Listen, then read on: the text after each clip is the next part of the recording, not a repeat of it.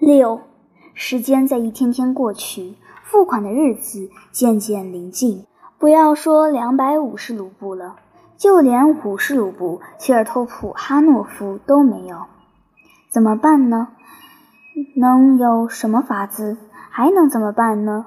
他决定，如果犹太人不肯宽限，不愿再等，那么我就把房子和地给他。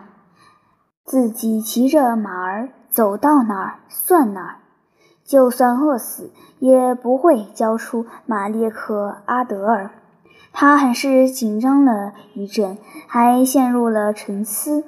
不过命运头一次，也是最后一次怜悯了他，对他微笑了。一位他叫不出名字的远房姑妈立了遗嘱，留给他两千卢布。在他看来，这可是一大笔钱，而且这钱来的正是时候，刚巧是在犹太人到的前一天。切尔托普哈诺夫高兴的发狂，却也没有想喝酒庆祝。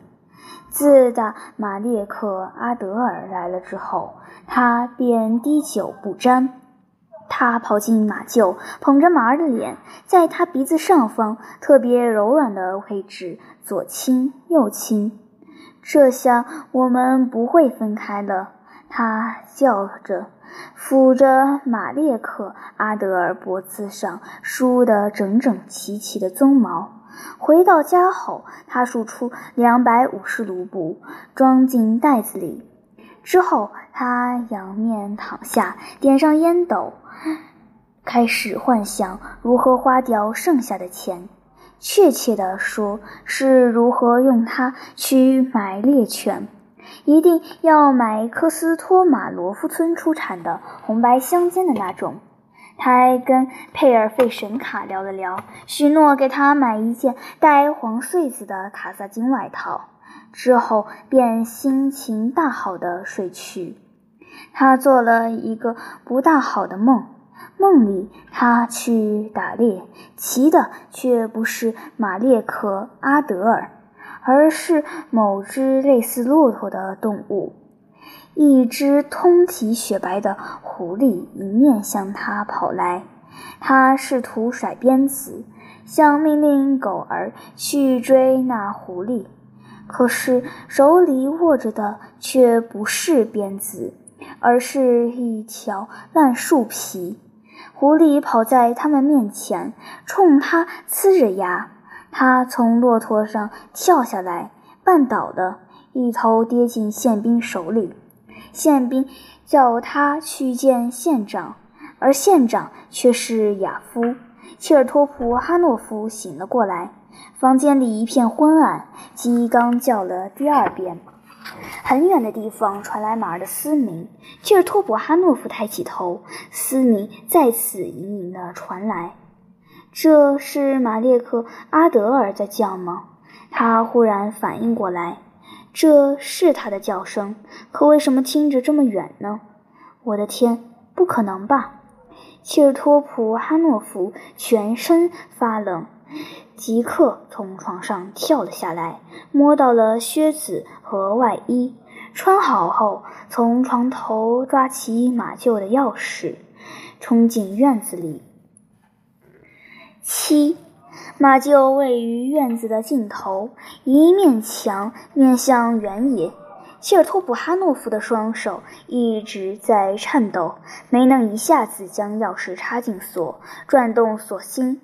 他屏住呼吸，一动不动地站了一会儿。门后哪怕有一点动静也好啊，玛丽神卡，小宝贝，他轻声唤着。门后一片死寂。切尔托夫哈诺夫猛地一推，门吱呀一声打开了。原来门锁早已开了。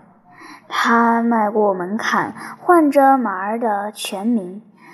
马列克阿德尔，可那忠诚的伙伴却没有应答，只听见老鼠在稻草堆里钻来钻去。切尔托普哈诺夫冲进马列克阿德尔待的那一栏里，尽管周围黑的伸手不见五指，他却一下子冲了进去。空的。切尔托普哈诺夫觉得天旋地转，头顶嗡嗡作响。他想说些什么，却只能哼唧着，手上上下下的在身侧蹭着，几乎喘不过气来。他弯着双膝，在几个篮里来回穿行，到处堆着满满的干草。他撞到一面墙上，又碰到另一面，摔倒。翻了个跟头，然后爬了起来，急匆匆地冲出半开的门，跑进院子。被偷了，佩尔费神卡，佩尔费神卡被偷了！他大声哭骂起来。小斯佩尔费神卡从自己睡觉的储藏室里连滚带爬地跑出来，只披着件衬衣。主子和他唯一的小厮如喝醉了一般，在院子里撞了一起，疯子一样面对面跳了起来。主人一时半会儿没法说清究竟发生了什么，小厮也没能理解他究竟要做什么。糟了，糟了！切尔托普哈诺夫嚷着：“糟了，糟了！”小厮跟着他喊：“灯笼，快把灯笼点起来！”灯，灯，从切尔托普哈诺夫瘪下去的胸口里，终于蹦出了几个字。佩尔费神卡赶紧跑进屋，但是点灯笼却不是件易事。那时候火柴在俄罗斯还是稀罕物，厨房里的炉火也早就熄了。终于有人找到了火镰和碎石，却不大容易点火。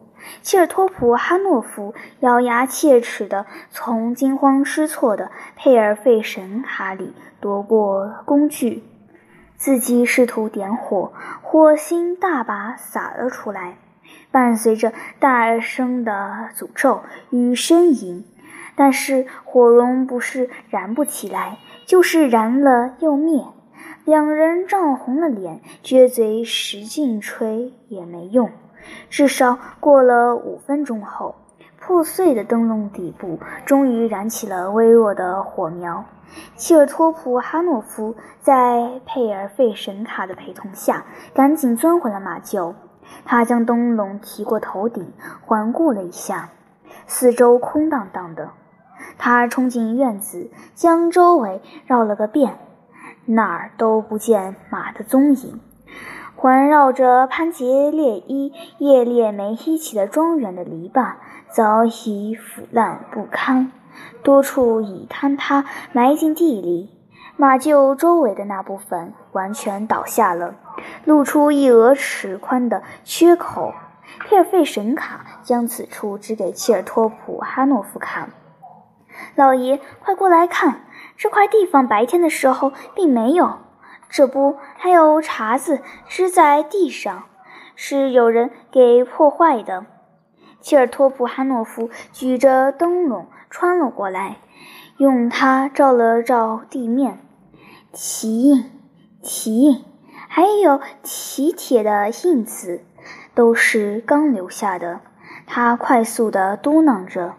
是从这儿把他带走的，这儿，这儿，他一下子越过篱笆，冲向原野，嘴里大喊：“马列克阿德尔，马列克阿德尔！”佩尔费神卡不解地站在篱笆旁，灯笼的光圈在他眼中很快熄灭，一切又被五月之夜的深种黑暗所吞没。只听切尔托夫哈诺夫绝望的喊叫越来越弱。